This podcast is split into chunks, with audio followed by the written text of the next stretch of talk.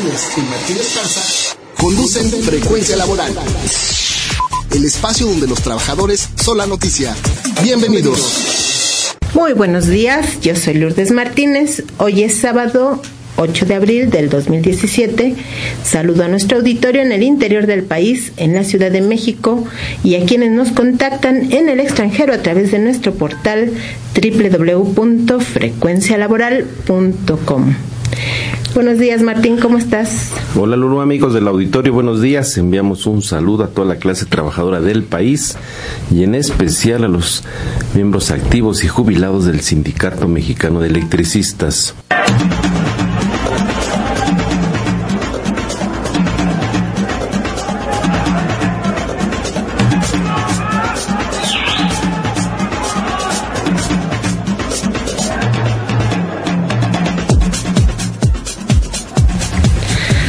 José Carlos Jiménez Crisóstomo, de 25 años, Luis Gustavo Hernández Cuenete, de 15 años, Francisco Jiménez Alejandre, de 70 años, fueron asesinados en la comunidad de Arantepacua, Michoacán, el 5 de abril del 2017 por policías ministeriales del estado de Michoacán, que gobierna el periodista Silvano Aureoles, luego de que intentaron romper el cerco policíaco que les impedía marchar a la ciudad de Morelia, capital de la entidad, para manifestarse contra el gobierno del estado, eso según un comunicado que emitió el EZLN.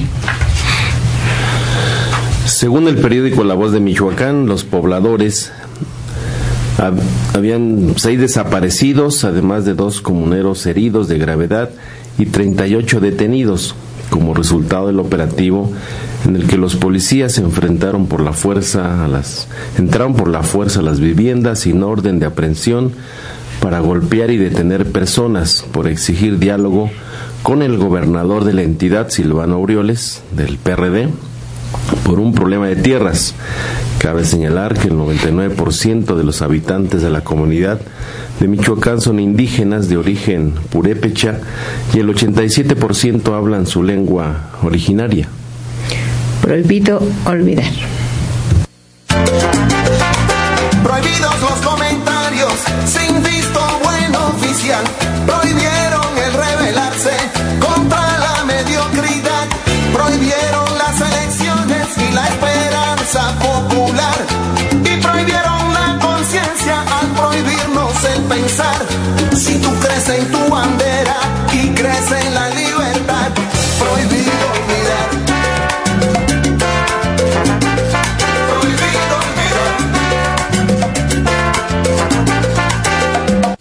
Olvidar que en este operativo los elementos policíacos violentaron el derecho a la vida, a la seguridad de las personas, al derecho a la vida privada y a la dignidad humana, al entrar a las viviendas de los comuneros sin orden de aprehensión, transgredieron el derecho humano a la manifestación pública pacífica al imponer un cerco policiaco para que los comuneros no marcharan a Morelia.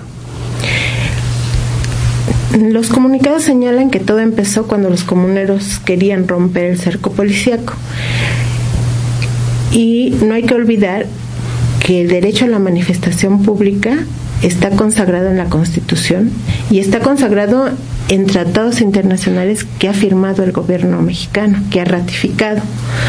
Por lo tanto, ninguna autoridad puede impedir la manifestación pública pacífica.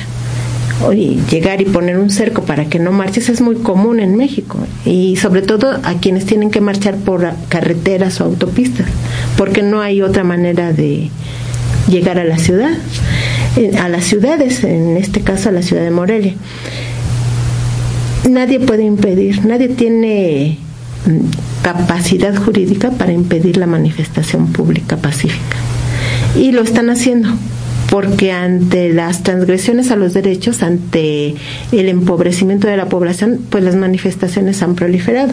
Pues todo esto que hicieron estos elementos policíacos se castiga con cárcel, por lo que desde este espacio demandamos que se informe públicamente quién dio la orden de matar, de golpear y de detener sin orden de aprehensión a los comuneros y de impedirles el derecho a la manifestación pública. Los autores intelectuales y quienes ejecutaron la orden deben ser detenidos, juzgados y castigados por este crimen de lesa humanidad. Estás escuchando Frecuencia Laboral con Lourdes Martínez y Martínez Parza. Seguimos.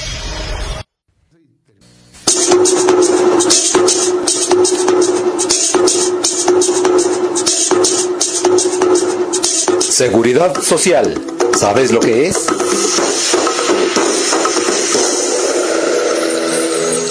Licenciado Luna, ¿qué nos va a platicar hoy? Bueno, pues es un tema que, que creo que puede interesarle a quien nos escucha, sobre todo porque eh, usted y el compañero Martín hacían referencia en otras circunstancias de cómo se viene modificando, aplicando las leyes en distintos grados. Pareciera que tuviéramos dos sociedades, el que las hace y las aplica y el que las aguanta y pues no la le queda. sufre. Y la Y la sufre. sufre. Mientras no nos organicemos y luchemos por otro tipo de cosas. Lamentablemente en el sistema pensionario se viene dando una serie de cambios que fundamentalmente está afectando una parte de la población eh, que excede ciertas cantidades de salarios, 10 salarios mínimos. Pero además se vienen dando condiciones en que se, pues aquí es un poco la responsabilidad de cada quien, eh, la falta de conocimiento, y yo los invito a que eh, puedan leer el portal de www Frecuencia Laboral, donde encontrarán toda una serie de, escritos donde fundamentalmente señalamos cuáles son los requisitos para poderse pensionar eh, y qué tipo de pensión pueden gozar y qué hacer en caso de que la pensión no esté bien definida. Sucede que hay personas que están in- invitando a trabajadores mediante una módica cantidad de 7 a 10 mil pesos que les cobran por persona, con el objeto de tramitarles aparentemente una pensión en el que le dicen que no importa la edad que tengan, que ellos les consiguen la pensión con un salario superior al que ganan. Entonces eso Es un fraude. pu- pues es un fraude y la gente pues se cree los cuentos, porque no es otra cosa, ¿no? Pero también si tuvieran conocimiento pues no harían esto. Lamentablemente está sucediendo y creo que es un llamado de alerta para que no lo hagan los compañeros. Pero por otro lado, eh, está una situación que me parece delicada porque la Suprema Corte ya determinó nuevamente mediante un llamamiento que hace el Seguro Social que como la ley es de utilidad pública, el Seguro Social tiene la obligación de dar cumplimiento cabal a lo que dice la ley. Y la ley establece que las pensiones, eh, o sea, para los trabajadores estamos eh, o están en tránsito, eh, que se rigen por la ley del 73 y que la modificación del 97 no les afectó de manera directa, ellos tenían la posibilidad de pensionarse bajo otro esquema a, a los que quedaron después del 97. Todos estos compañeros, la, la Corte está determinando que el Seguro Social tiene que buscar el mecanismo para que todos aquellos trabajadores que tengan pensiones de cualquier tipo, sea por invalidez, por eh, accidentes de trabajo, por enfermedades profesionales, por cesantía en edad avanzada y vejez, que ganen más de 10 salarios mínimos, el seguro tiene que reducirlos hasta ese tope. Lo cual ya de entrada pues es algo completamente ilegal porque no pueden retraer ya derechos adquiridos de los trabajadores que vienen ganando porque aportaron además, si no lo hubieran aportado no lo ganaran. Pero es lo que dice usted, o sea, si no se organizan y no luchan, Así los derechos se van perdiendo. Así es. Y se van perdiendo porque hay en estos momentos una mentalidad de rapiña y de despojo por parte de las propias autoridades, las que deberían proteger el derecho, los están quitando. Entonces estamos ante una indefensión jurídica. Pues es una ley que los funcionarios de este país, cuando suceden cosas como por ejemplo en Venezuela, ay, se dan alaridos de que en Venezuela se está violando los derechos humanos y aquí los viola la corte y ve cuánto gana un magistrado cuando se jubila. Se lleva más de 4 millones al año de su jubilación. Sí, hay que quitárselas, que se les aplique la ley. Y en otro tema, esta semana, trabajadores de la cultura realizaron mítines en la Cámara de Diputados y de Senadores. Eh, Carlos Guillén, secretario de prensa del Sindicato Único de Trabajadores de la Industria Nuclear, eh, estuvo ahí presente y él también nos apoyó ya que estaba ahí pues como reportero asignado de frecuencia laboral. ¿Qué fue lo que estaban reclamando, Guillermo? Buenos días a todos. Y pues en efecto esta semana los compañeros del sector cultura anduvieron muy movidos y un grupo de sindicatos del sector hicieron un foro sobre legislación cultural y otros compañeros, los compañeros del Sindicato Nacional Democrático de Trabajadores de la Secretaría de Cultura, hicieron mítines tanto en la, en la Cámara de Senadores como en la Cámara de Diputados. Y el objetivo en, todos los casos es eh, que se tome en cuenta a los trabajadores de la cultura en la decisión sobre política cultural y pues sabemos que en nuestro país las cosas no se hacen como se deben y debería haber primero definición de políticas, leyes y después eh, pasar a instrumentar las acciones. Bueno, primero se creó en, en México la Secretaría de Cultura sin definir absolutamente nada. Y eh, pues ya mucho tiempo después se está empezando a discutir eh, cuál es la política y cuál es la normativa que va a regir a la Secretaría de Cultura y a las actividades del sector. Desde hace bastante tiempo se han hecho iniciativas muy diversas, algunas que lo que buscan es simplemente abrir supuestamente, lo que ellos dicen es que haya eh, acceso a la cultura, pero ellos le llaman acceso a la cultura a que en los espacios culturales se puedan hacer fiestas, se puedan rentar, etcétera. O sea, eso no es acceso a la cultura, eso es la mercantilización. Bueno, eh, algunas de las iniciativas que se han planteado son en este sentido. Los compañeros de los sindicatos del sector cultural lo que han planteado es, por un lado, la defensa del patrimonio cultural, la defensa del patrimonio artístico, pero también que los trabajadores sean escuchados en la toma de decisiones. Y ese es eh, precisamente el sentido. Actualmente hay cinco iniciativas de ley cuatro que se presentaron en la Cámara de Senadores y una más en la Cámara de Diputados. Y son de lo más diverso y, realmente ninguna responde realmente a los intereses de la nación y de los trabajadores del sector. La idea de los legisladores es eh, trabajar en conferencia, hacer una sola iniciativa, y, pero una sola iniciativa en la cual no necesariamente están los derechos de los trabajadores. Esa es la idea y los compañeros... Eh, pues vinieron de más de 15 estados del país a hacer un mitin en la Cámara de Senadores y, hubo algún apoyo por parte de una senadora, se presentó un documento que contiene eh, los 12 puntos que ellos consideran más importantes para que sean tomados en cuenta en la legislación laboral, que decíamos tiene que ver con la defensa del patrimonio, evitar la mercantilización, que sean tomados en cuenta los trabajadores, que se asignen los recursos suficientes y que se respete a las instituciones que ya desde hace muchos años vienen trabajando en el sector. Sería básicamente lo, lo que plantearon los compañeros. Por supuesto, esto no termina aquí, van a seguir dando la pelea en todos los terrenos.